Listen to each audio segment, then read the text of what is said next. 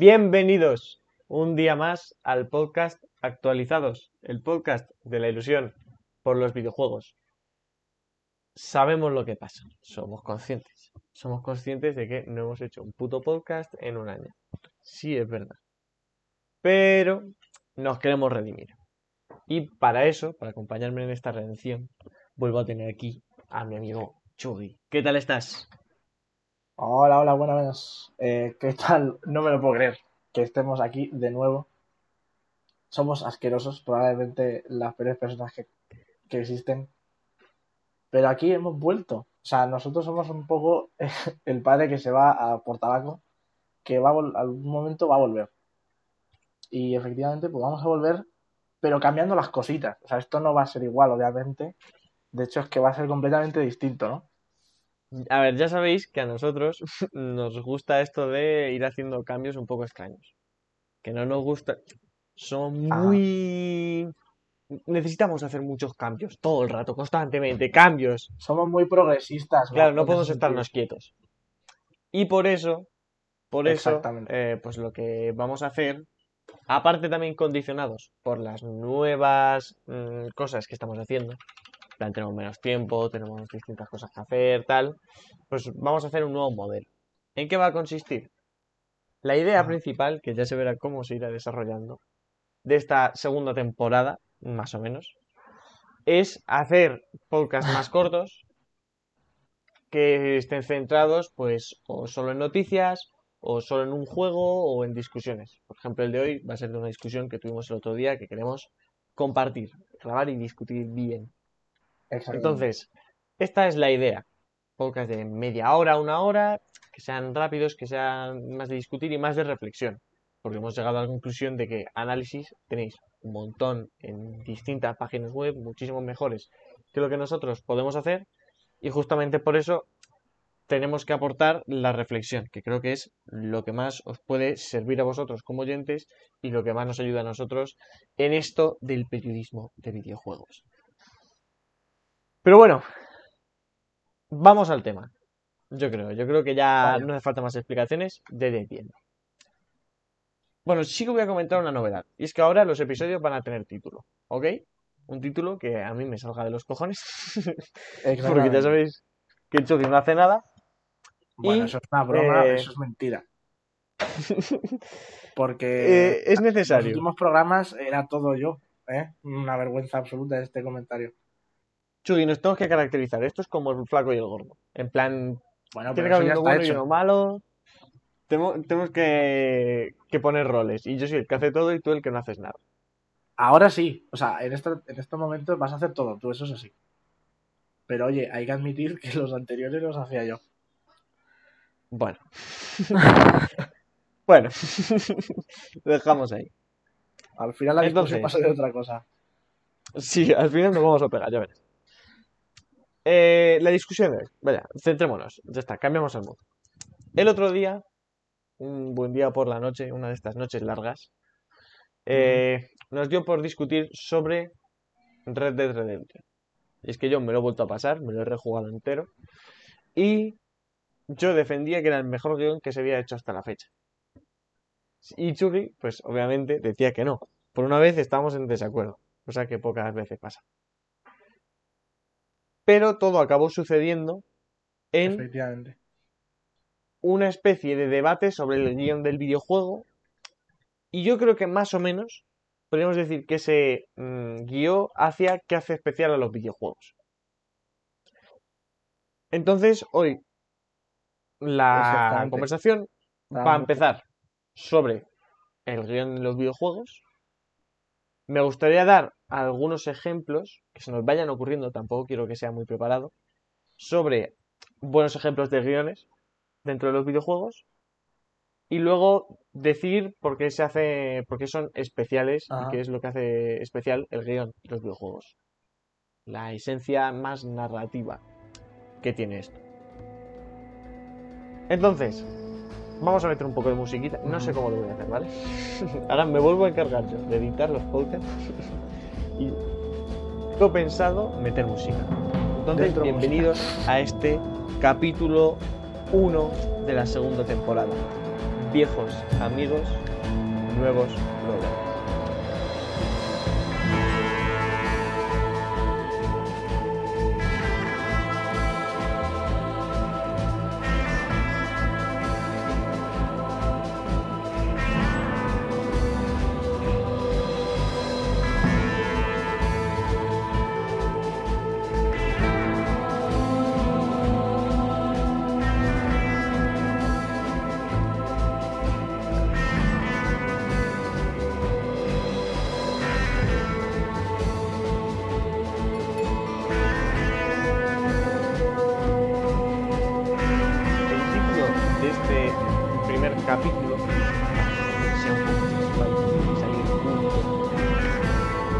hace referencia a una de las misiones del final de Red Dead Redemption Una de las misiones que yo creo que son como más importantes y Por cierto, este capítulo, si no quiero ir spoilers, que quite porque vamos a hablar de un montón de juegos. O lo podéis pero básicamente eso. La conversación empezó con Red Dead Redemption y por eso quería meter este pequeño guiño ¿no? A, este, título. Vale, entonces, empezamos. No vamos a discutir sobre si Red Dead Redemption tiene el mejor guion, aunque sí que lo tiene.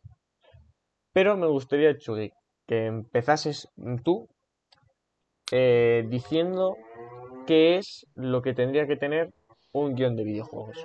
¿Qué es lo que piensas que tendría que tener?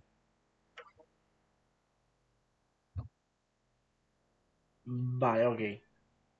Vale, efectivamente, el videojuego, como todos sabemos, eh, ya llega un momento que el videojuego ya tiene su propio lenguaje, como el cine en su momento.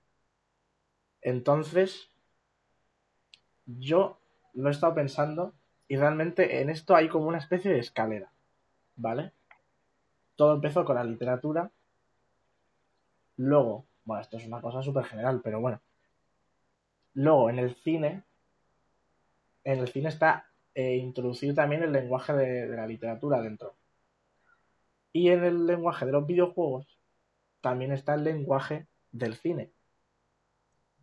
Pero obviamente el videojuego tiene algo más que el lenguaje cinematográfico, ¿vale? Porque, o sea, también llega un poco tarde. El lenguaje del, cine al videojuego entró, pues, un poco de cuando Kojima hizo Metal Gear Solid 1 y tal.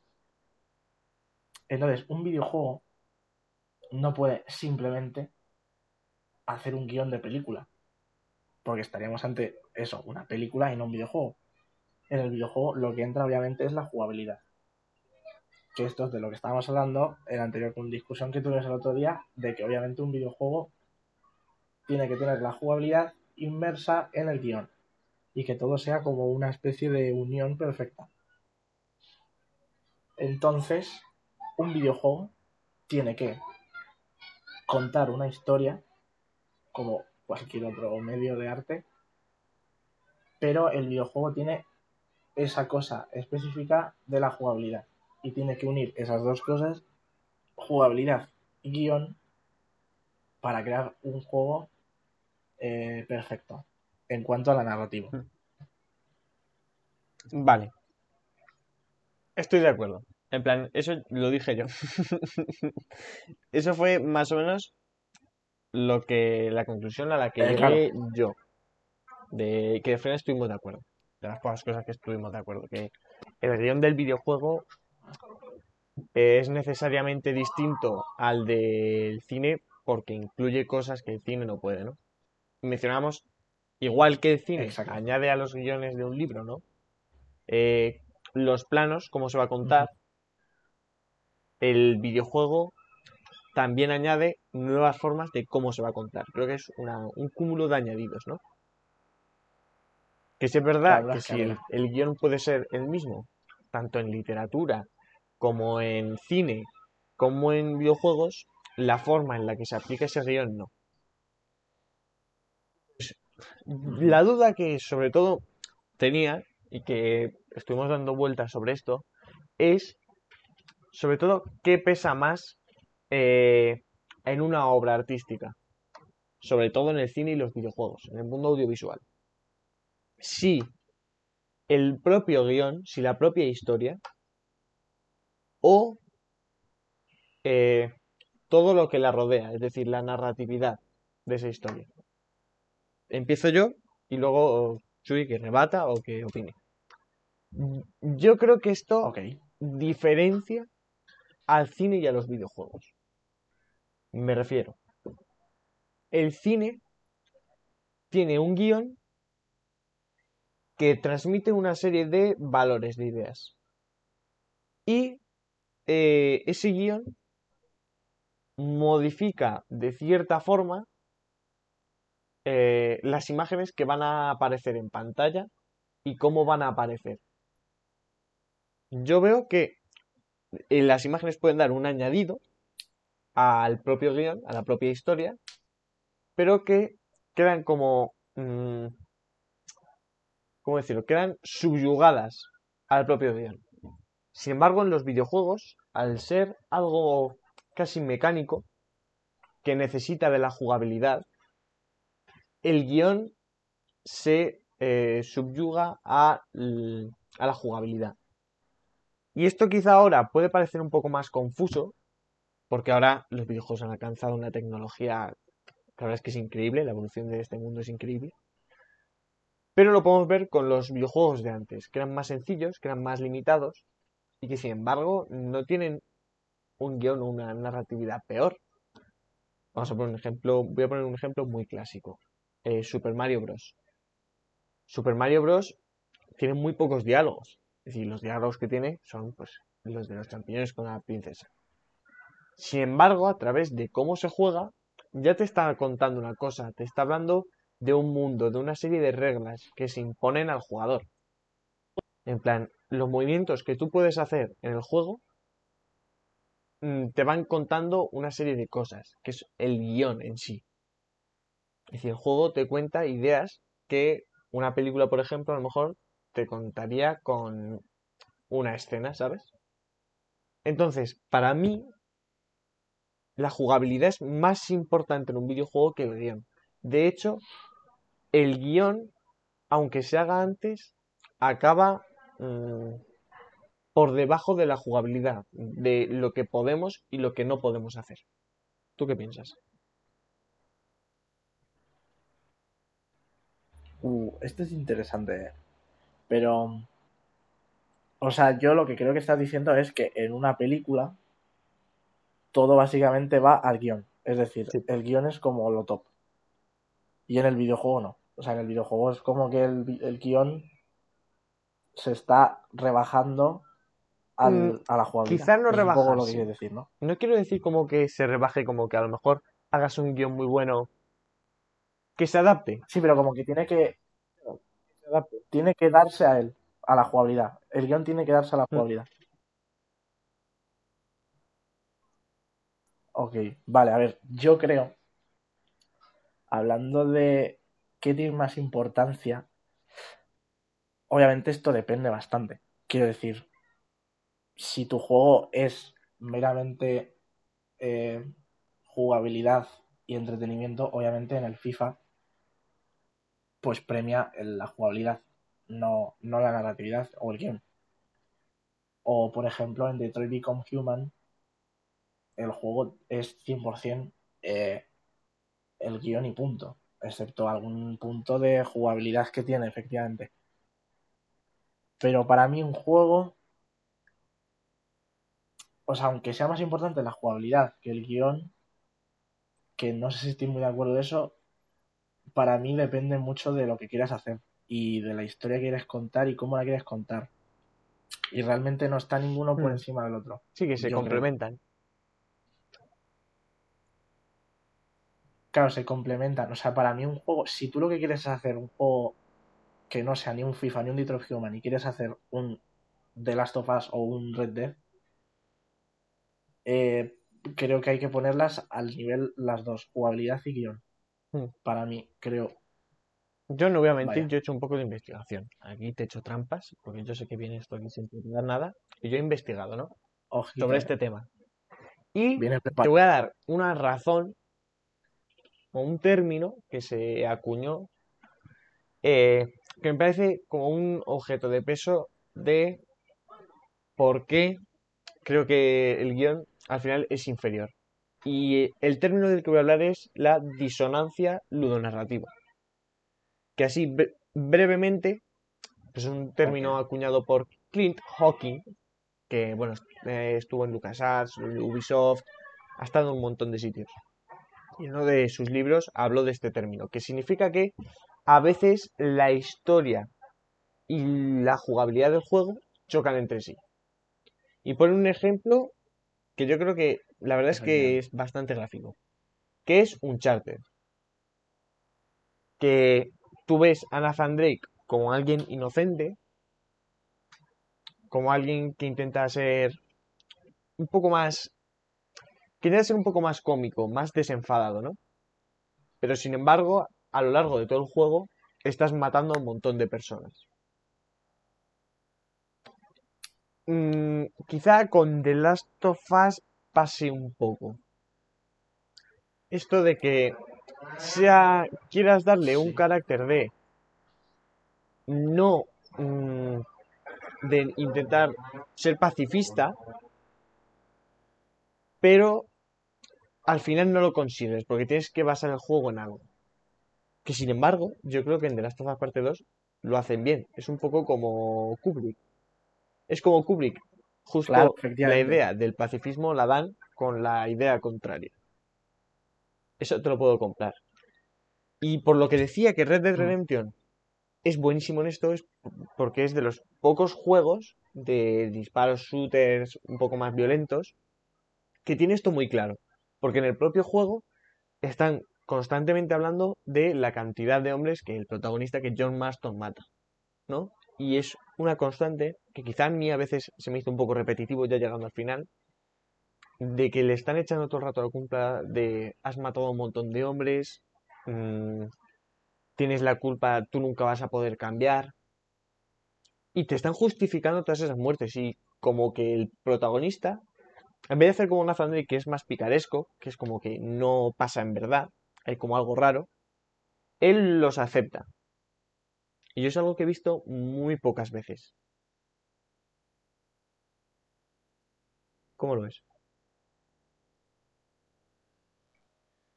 A ver, el tema de la, disonancia ludonarrativa está guapo, porque además no es solo en el, en el tema de matar.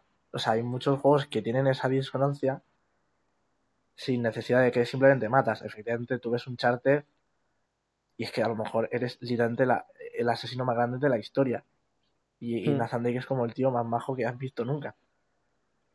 Y luego ves en The Last of Us, por ejemplo, a mí me gusta cómo lo hace porque The Last of Us no te venden un héroe o ningún. Realmente, o sea, tú cuando juegas, por ejemplo, en el final de The Last of Us 1, que estás literalmente condenando a la humanidad, tú juegas con la mente de decir, no estoy haciendo lo correcto. Soy un tremendo cabronazo. Pero lo tienes que hacer, el juego te está obligando. Entonces, realmente, como que no. Para mí no está como. Eh, y, o por ejemplo, ahí en, los GTA, por ejemplo, siento muchas disonancias a veces, porque, o incluso en el Red Dead, creo creo que en el 1, por ejemplo, hay alguna. Porque además creo imposible que no haya en un juego a día de hoy. Pero, por ejemplo, se nota mucho en el Red Dead 1 que creo que es de las cosas que más me chirrían del juego, que el juego intenta ser algo muy grande y lo, y lo consigue, pero efectivamente el toque GTA. O sea, hay veces que el juego se distancia de lo que es GTA, simplemente un sandbox de caótico, y Red Dead es otra cosa.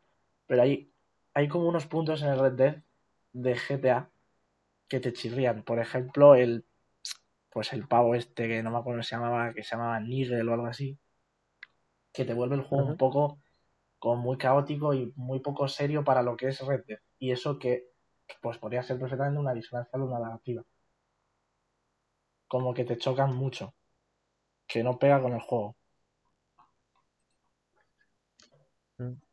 Fíjate, yo que te voy a decir sobre este personaje, a decir que no es disonante porque es verdad. Todo lo que es histórico en Red Dead, de hecho, ese personaje está muy bien metido. Sobre todo con el final, que se relaciona muy bien. Y es un personaje que al final da como unos toquecitos muy bonitos. Pero sí es verdad que creo que el Red Dead es más culpa de que no es un juego lineal. Es decir, en todo juego que sea totalmente libre, va a pasar esto. Tan, tú eres un vaquero y te puedes poner a disparar y empezar a matar policías durante horas. Claro. Y dices, no es nada realista en un juego que lo intenta ser. Y claro, te lo compro. Igual se me acaba de ocurrir lo más discutido del segundo de las of de la parte 2, es lo de Joel. Que dices, se ha pasado durante un juego desconfiando de todo el mundo, mm, como muy cerrado, siempre muy cauteloso. Y de repente es como que se acogen, se va con la otra gente, con el grupo de Abby. Al final le matan, ¿no? Por esta. por ponerse allí. En el fondo choca, ¿no? Es algo que hemos yo he intentado defender. Pero es verdad que choca. Porque creo que ahí se han puesto el guion sobre la jugabilidad. Que yo creo que al final es de lo que va la, esta disonancia, ¿no? De que hay momentos en que la historia te exige una serie de cosas que no cuadran con lo que estás haciendo de normal. De lo que va el juego. Y por eso me parece que en los juegos en los que menos chirría, es decir, también creo que depende del propio jugador. Pues yo el primer Red Dead Redemption me lo he tomado como muy serio, como para hacer las cosas bien. Y lo ves, yo no veo ninguna disonancia en estas. Pero claro, también soy consciente de que alguien que no juegue como yo, de que vaya un poco más loco, más a los GTA, podríamos decir, claro, disonancias va a tener todas las que quiera. no va a tener ningún sentido. Claro. Claro. un sandbox es como Entonces, eso que haya Sí que lo veo. Pero ahora, avanzando afuera de las disonancias, ¿no? Dentro de lo que seguíamos, del guion, la importancia del guion, yo creo que también cada vez vamos viendo, y por eso quizá te puedo comprar la idea de que Red Dead Redemption no tiene el mejor guion, pero porque estamos avanzando en mejores guiones, que es la idea de que cada vez los guiones son más realistas, más complejos, porque puede haber más cosas. Y porque se ocurren muchas más formas de contar las cosas. Y aquí, como no, tengo que hacer alarde de lo que es eh, mi profesión. Y son los juegos indie. En plan, lo que sí que lo veo es en los juegos indie las nuevas formas de contar historias. Entonces, primero piensa tú, di tú lo que piensas sobre esta evolución y luego yo digo un ejemplo que tengo preparado. Vale, vale. A ver, eso está clarísimo. O sea, obviamente cuando más avanza en un medio, evoluciona. Y efectivamente en el videojuego es que no para de... Además es un medio que es que está como no están haciendo, pero es que prácticamente no para de crecer cada año. Y se nota en cada juego y, o en cada tres años que hay un juego que te, que te cambia la industria casi. O que, o que crea algo nuevo de narrativamente. Y no estoy hablando solamente porque la tecnología te permite expresar unas emociones concretas, porque este se ve hasta los indies. De hecho, es que probablemente los juegos con más profundidad son los indies. Porque tú juegas un indie como el. Bueno, no me acuerdo el nombre, pero cualquiera de estos típicos que dicen que es una obra maestra, que no tienen nada de tecnología absolutamente eh, muy grande, pero que con poco te llegan mucho, más que un que un The Last of Us perfectamente. Entonces, efectivamente, el guion del videojuego va mejorando cada vez más, eh, tanto los indies como los AAA. Eh, es como que no. Es que es inevitable que mejore, ¿no? Y, y eso, pues obviamente, pues se celebra, ¿no? Porque efectivamente cada año va a dar mejores juegos y mejores historias. Hmm. Vale. Pues voy a decir ahora. No tengo un ejemplo, tengo dos que además van a reforzar mi, mi idea de que el guion se, al final se subyuga a la jugabilidad. El primer ejemplo que tengo es Spiritfarer. Ya sabéis que es un juego que lo analicé además en la primera temporada, que es un juego que me encanta. Y es un juego donde la historia te la van contando los personajes, donde todo va evolucionando, pues esa la relación que consigues con los personajes, a las tareas que te mandan, pero sin embargo no puedes llegar a ellas hasta que cumples una serie de tareas, que es de gestión de barco, que es lo más videojuego, ¿no? Hmm.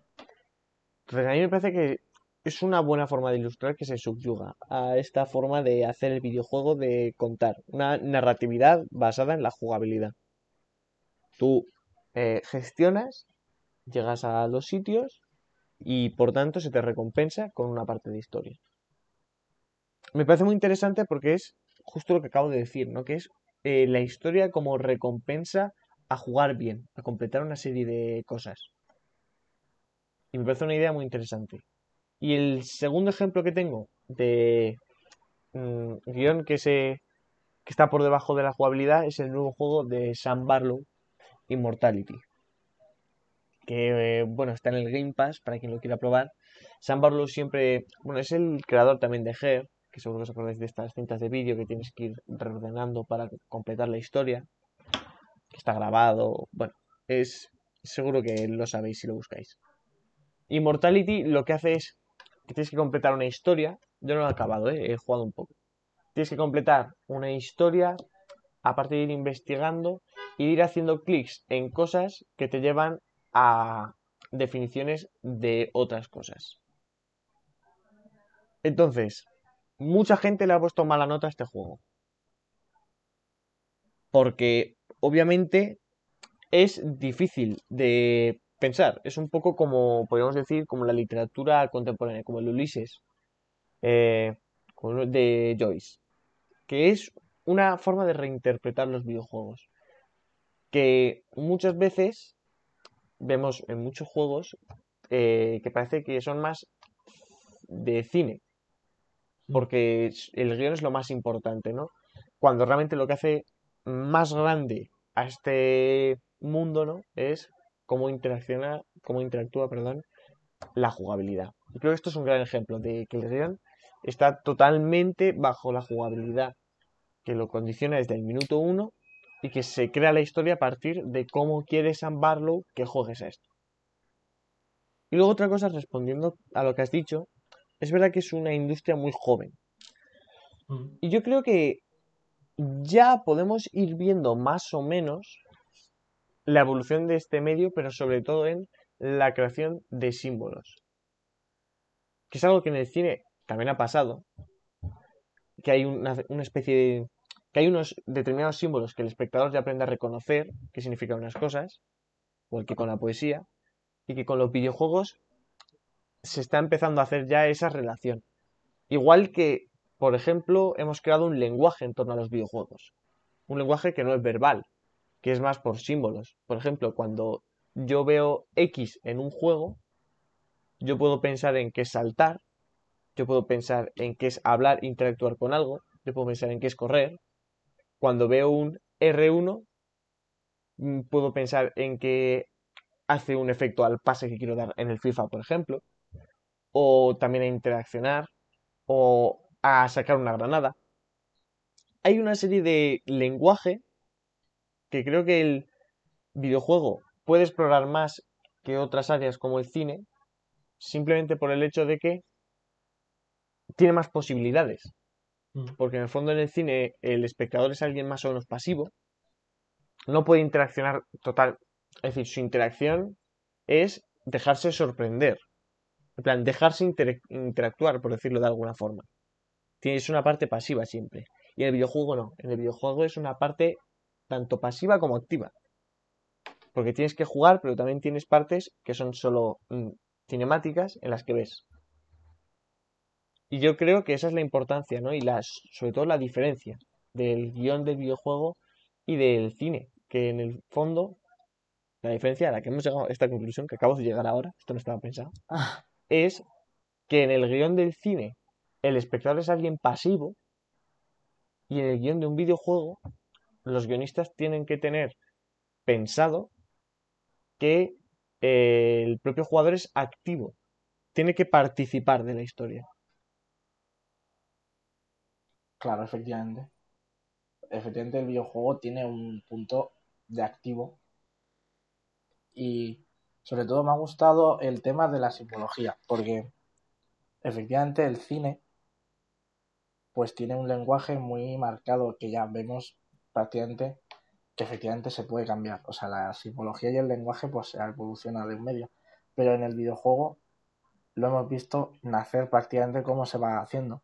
Y por ejemplo, me encanta ver muchas veces en videojuegos tan bien hechos que sin saber cuál es el camino exacto, el juego te sabe encaminar simplemente con, con la imagen. O sea, en plan, hay veces que tú en el, por ejemplo, en Uncharted es muy claro. O sea, tú ves una pared y sabes en cuáles van a ser las cornisas que te puedes agarrar, por ejemplo. O en el Uncharted también me acuerdo que hay como un edificio que está como muchísimo más iluminado que el resto y sabes que tienes que ir ahí. Entonces el juego tiene ese lenguaje que te va a llevar eh, como flotando a través de la historia, como puedes ir prácticamente leyendo un libro. Y el videojuego tiene esa, esa simbología como muy suya que también tiene que participar activamente el, el jugador. Y te quería hacer una pregunta que me acaba de surgir. Ojito. Como, como forma de cerrar también un poco este tema y acabar el debate. ¿Qué es? Vale, a ver, tengo que mm, pensarlo. Piénsalo. Es... es... Es que tengo la idea, pero no sé cómo expresarla. Voy a empezar haciendo un pequeño, pequeña aclaración. Y seguro que luego vas a entender la pregunta, que no la formule bien. Ok, ok. En el cine es muy fácil entrar a esos símbolos porque no depende de una capacidad propia del espectador, porque al final ver está la gente ciega, ¿no? Poco. Pero al final ver puede ver todo el mundo. Y todo el mundo es capaz de generar una asociación entre conceptos porque no hay que hacer nada, básicamente. Eh, pero los conceptos te son expuestos y tú los recibes. Sin embargo, en el videojuego, lo que creo que pasa es que hay mucha gente que tiene rechazo al videojuego porque no, vamos a ponerlo como entre comillas, no es buena. Y con esto me refiero a que no pueden llegar a ciertas cosas porque no saben jugar a esas porque cosas. Porque tienen que participar de manera activa. Claro, cosas que tú y yo diríamos como, uy, qué fácil, pues como lo que estamos diciendo, te sale un mundo abierto. Pensamos directamente, muchas veces ponen eh, las instrucciones de cómo jugar al principio, ¿no? El tutorial, de plan, tienes que darle a la X para saltar. Y a lo mejor tú y yo ya lo habíamos hecho, porque nos sale solo, instintivamente, ¿sabes? Pero hay gente que ese lenguaje no lo mm, consigue coger desde un principio. Y creo que el videojuego, que cada vez se está haciendo más y más complejo, la gente que no sea capaz de adaptarse a este, cuando pasen 5 o 6 años, va a ser difícil que lo coja. Entonces, ¿tú crees que en un futuro va a haber gente que no sea capaz de acceder a los videojuegos porque no ha cogido el lenguaje desde un principio? Ok, vale, a ver. Yo creo, o sea, lo que está claro es que el videojuego efectivamente va a evolucionar, pero creo que más o menos para lo que tenemos de vida, creo que realmente vamos, se ve un poco por dónde van a ir los tiros en la industria del videojuego, más o menos. Pero es interesante porque yo creo que en el mundo del cine hay una simbología muy clara porque nosotros más o menos crecemos viendo eh, películas y, y, entra más fácil, efectivamente, porque no estamos participando activamente en la película y el lenguaje cinematográfico se capta muy fácil. Pero, por ejemplo, en este caso, pues tú puedes ver, imagínate que viene el típico flipado que te pone una película húngara de cuatro horas. Pues efectivamente, en esa película, eh, siendo cine de autor, la simbología y el lenguaje del cine, cine pues, cambia. Y se va a dar el caso de gente que diga, pues no entendió la peli. Como han pasado miles de veces. O acabas 2001 y dices, ¿qué cojones ha pasado? Pues creo que en el videojuego hay, efectivamente hay 2001 del videojuego y también hay como Spider-Man del videojuego. Em, hay juegos obviamente muy básicos. Por ejemplo, creo que a día de hoy cualquier persona puede jugar un Mario Bros. más o menos, mm. porque mi madre ha jugado, mi padre ha jugado, y todos como que se pueden poner a jugar un juego tan, tan sencillo. Pero quizá un, yo que sé, eh, el de Last of Us, por ejemplo, es que creo que el de Last of Us creo que lo que hace muy bien es precisamente la inversión de otras personas y las ayudas que tiene el juego. Pero quizás si no tuvieran esas ayudas el juego sería prácticamente injugable para mi madre, por ejemplo, ¿no? Entonces, mm. eh, dentro de unos años, yo al menos tengo la sensación de que no va a avanzar tanto en la simbología, que yo creo que un poco sé por, se ve un poco por dónde va a ir los tiros del videojuego en los próximos 10 años, a no ser que haya un cambio, llegue un genio absoluto, un Kojima 2 y te, haga una locura, pero yo creo que no. Yo creo que dentro de 6 años la gente que no, que no se metía en los videojuegos no se va a poder meter todavía. O, bueno, de hecho es que ahora que lo pienso, creo que cuanto más tiempo pase, la inversión va a ser más grande. Y que creo que los videojuegos cada vez son más sencillos de jugar. O al menos eso creo que yo pienso. No sé si es... Estoy de acuerdo en gran parte. No en todo, porque es verdad que creo que ahora... Fíjate, creo que es un poco paradoja, porque creo que estamos en el momento de la historia de los videojuegos donde son más accesibles. Ajá. No, pues es que si tienes un móvil ya puedes jugar. Pero a la vez eh, es un momento donde es más difícil meterse, como decía antes. Y mm. esto... A ver. Esto yo creo que se ve que lo puedo ver, por ejemplo, con mis hermanas. Yo tengo hermanas pequeñas y muchas veces juego con mi hermana pequeña a, juegos tal que tengo en el móvil o algo. El otro día, de hecho, estoy jugando a Railbound, juego totalmente recomendado, no voy a hablar ahora de él. Pero, eh, como que hay ciertos símbolos, ¿no? Como que el típico símbolo de. Es un juego de poner vías. Entonces, está el típico símbolo de reciclar, que por ejemplo yo entendía la primera, que si le das ahí, se quita todo. O el de volver atrás, que lo rehace, ¿no?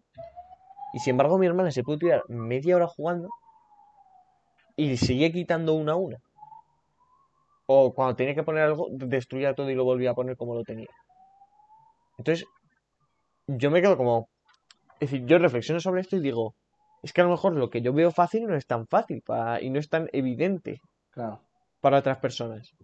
Y luego lo pienso con juegos más complejos, que también lo veo con mis hermanos, ¿no? Que mm, les cuesta más eh, automatizar ciertas cosas plan, juegos como Assassin's Creed, juegos como quizá un poco más complejos en sus mecánicas o que tienen más mecánicas, a nosotros nos cuesta poco adaptarnos y a otras personas más. Y yo creo que va a haber un punto donde eh, va a ser tal el esfuerzo en meterse en un juego, en poder jugarlo, vaya, que a ti y a mí no nos va a pasar, pero puede haber gente que sí. Y que no va a merecer la pena hacer el esfuerzo, ¿sabes? Claro. Es igual, vamos a poner el ejemplo de un libro. Tú imagínate un libro que tiene tantas figuras retóricas y es tan difícil de leer y no lo entiendes que al final dices, pues no lo leo. Pero no me merece la pena estar esforzándome aquí para al final no entender nada. Y yo lo veo un poco así. De que cada vez se va complicando más es más difícil entenderlo y a su vez esto genera que aunque estén en muchos más sitios los videojuegos, sean más difícil de acceder a ellos. Ok. Vale, pero por ejemplo, que acabas de decir, cuando has dicho lo del libro, como que se me ha venido a la idea. Por ejemplo, tú no puedes, obviamente, que esto además me acuerdo que nos lo dijo un profesor, que no puedes, por ejemplo, el primer libro que te lees es el Don Quijote. ¿Sabes? Como que no hmm. tienes no tienes hmm. educada la mandíbula para comerte un buen filete bien. Entonces, eh, o con el cine, no te vas a poner a, poner, a ver eh, cine húngaro la primera vez, porque te va a dar un derrame cerebral diciendo esto es una puta mierda. Hmm. Entonces, yo creo que se puede educar, efectivamente, igual que tú te lees al principio de tu vida, te lees Teo va al parque, y todo va hacia el punto para poder leer El Quijote, o incluso El Quijote, que precisamente creo que es un libro que nos han explicado varios profesores que es un libro que solo se puede llegar a entender a una determinada edad, que hay varias obras que no vas a poder entender aunque tú te las leas y punto. Porque efectivamente somos capaces de leer más o menos, obviamente no somos analfabetos. Pero me puedo leer perfectamente el Quijote y no haberme enterado ni de la mitad. O puedo haber visto una película y decir, ay, mira qué guay la escena de esta acción, pero a lo mejor simplemente me quedan eso.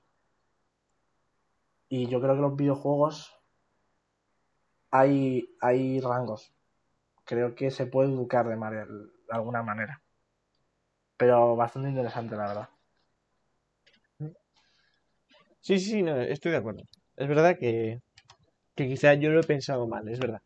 Que hay que hacer como un pequeño inicio, ¿no?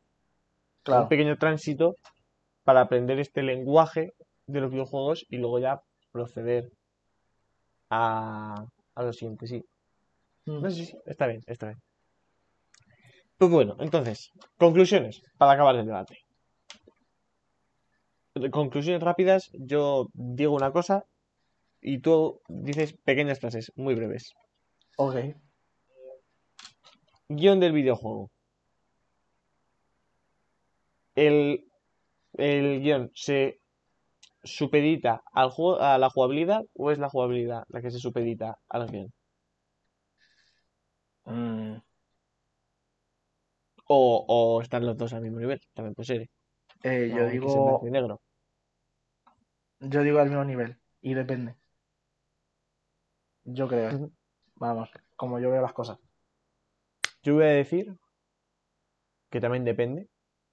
Que en la mayoría de casos están al mismo nivel. Pero que yo creo que lo que son videojuegos, de verdad, lo más, los más videojuegos, si tuviésemos que hacer una escala, son en los que el guion eh, está por debajo de, de la jugabilidad. Vale, en verdad estoy de acuerdo de eso. Pero sí, sí, o sea, estoy de acuerdo. Vale. Luego, siguiente. Eh, es que hemos tocado muchos temas. Sí. Eh. Mm, vale. En cuanto a las diferencias de guion y cine y sobre todo que hemos hablado del lenguaje. Eh, ¿Crees que el lenguaje del videojuego está más o menos terminado? Como podríamos decir que está terminado el del cine. ¿O crees que aún puede haber muchas más cosas que nos pueden sorprender? Eh, pienso completamente que el del videojuego está para nada cerrado y que no tendrá que ver nada en un videojuego narrativamente ahora que dentro de 20 y que efectivamente el lenguaje va a avanzar del videojuego y creo que el lenguaje del cine también tampoco está cerrado como creo que hmm. tampoco está cerrado aunque está más complicado la literatura, porque lleva viva literalmente muchísimos años. Pero es que si lo piensas, el cine lleva apenas más de un siglo, un poquito más.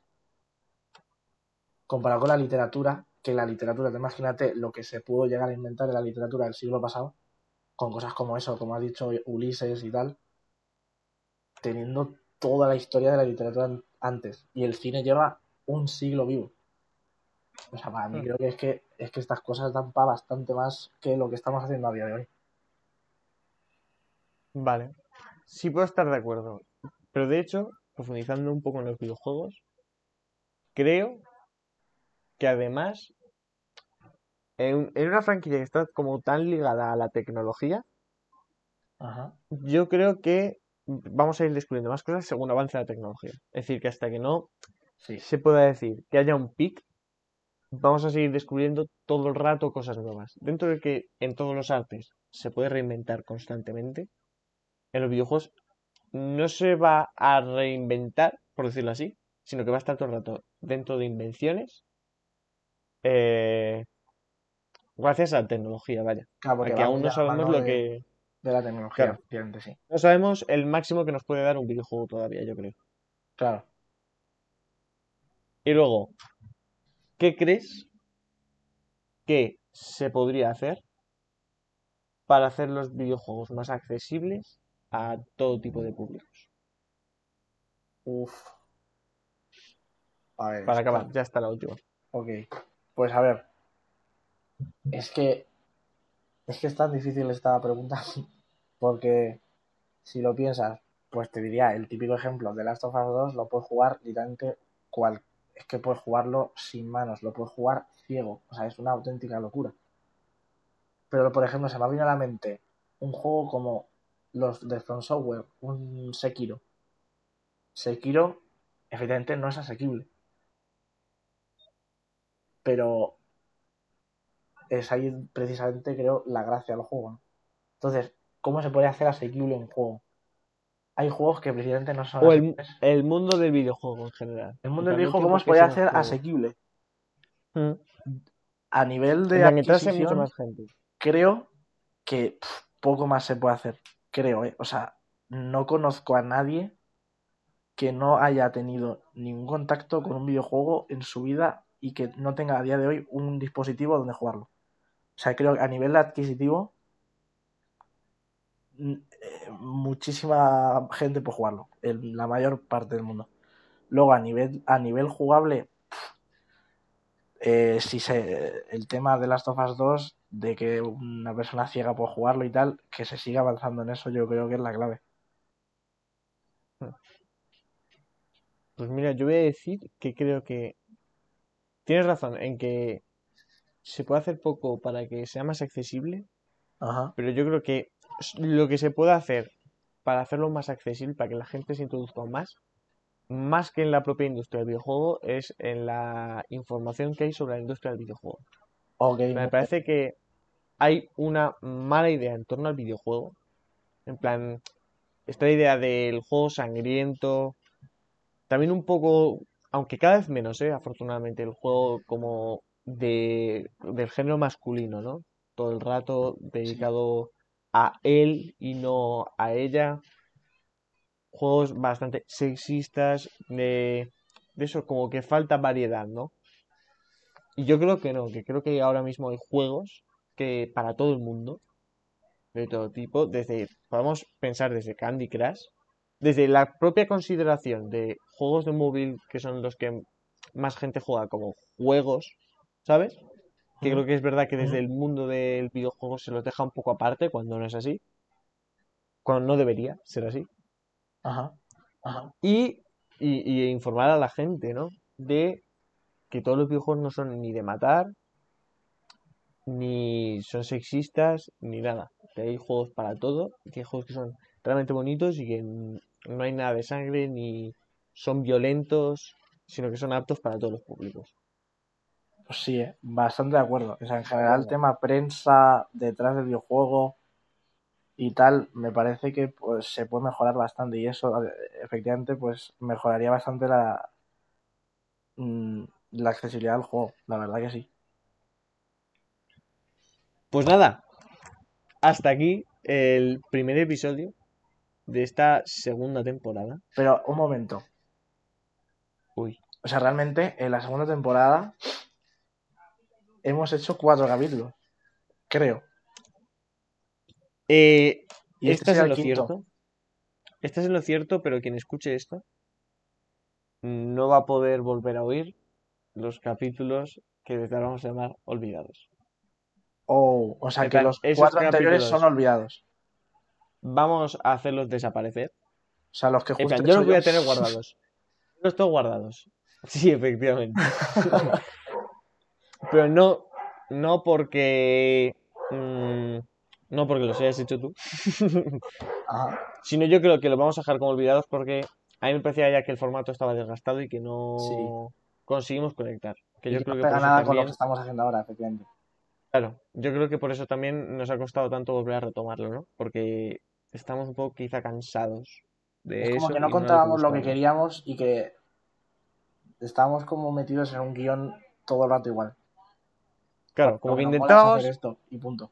Yo, claro, yo veo que intentábamos, ¿no? Eh, parecer nosotros podcast ya sentados, para intentar dar información tal. Y yo creo que esto es lo que mola, ¿no? Estas reflexiones sobre el videojuego, poniendo ejemplos, hablando un poco de lo que pensamos, de lo que nos gusta. Yo creo que esto es lo que merece la pena. Y yo, por lo menos, me he quedado contento y yo por mí firmaría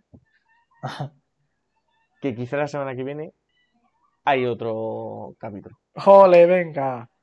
Hay otra cosa. Lo regalamos. Lo regalamos. Buah, me salen por los sobacos.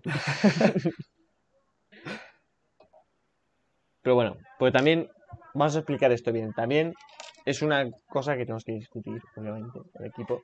Pero también me gustaría hacer, queridos oyentes, como cosas también de estar uno solo. Por ejemplo, yo tengo varias anotaciones de, del Red de Redemption, ¿no? Que me gustaría como hacer un poco más monólogo, un poco más quizás de reflexión, de ensayo, pero en audio. Y bueno, dicho que no sé si... Sí, yo en verdad se me ocurren cosas que hacer. Expandirlo también un poco al cine, ¿no? Que también es una cosa que relacionarlo cine, literatura, un poco todo este mundo de la cultura, del entretenimiento. Y yo creo que estas discusiones, estos pensamientos están muy bien, pero también a veces hacer un ensayo solo puede ser interesante, ¿no? A la hora de reformular. Pues se viene. Entonces, si viene, si viene. Empezamos la segunda temporada. Empezamos 2022. Parecemos ilusionados, pero es que efectivamente lo estamos. Es que mm, hacía mucho tiempo ¿eh? que no lo estábamos. Desde el principio de la primera temporada, yo creo que no he estado tan ilusionado con hacer cosas así. Estamos como dejando la mierda todos los capítulos que hemos hecho ahora mismo. Sí, está quedando como un poco feo porque es como que hemos hecho la mierda. Estamos como un poco nazi quemando los libros antiguos. sí, quemando nuestros propios libros además. Pero bueno, ya solo nos queda despedirnos. Muchas gracias por haber llegado hasta aquí, por haber escuchado este podcast, por seguir fieles, haber esperado mm, no un año, pero como si hubiese sido más o menos un año a, a esta vuelta del podcast. Y nada, espero que pronto tengáis más noticias nuestras. Y ya sabéis, formas de contacto. Eh, correo electrónico sobre todo. Voy a pasar a mirar todo lo demás. podcastactualizados.gmail.com Luego en Twitter también podéis contactarnos. Arroba BLG actualizados. Y muchas gracias de nuevo por estar aquí. Muchas gracias a Chuy por acompañarme en esta aventura. Y nada, esperamos volver a oírnos pronto. Adiós. Adiós.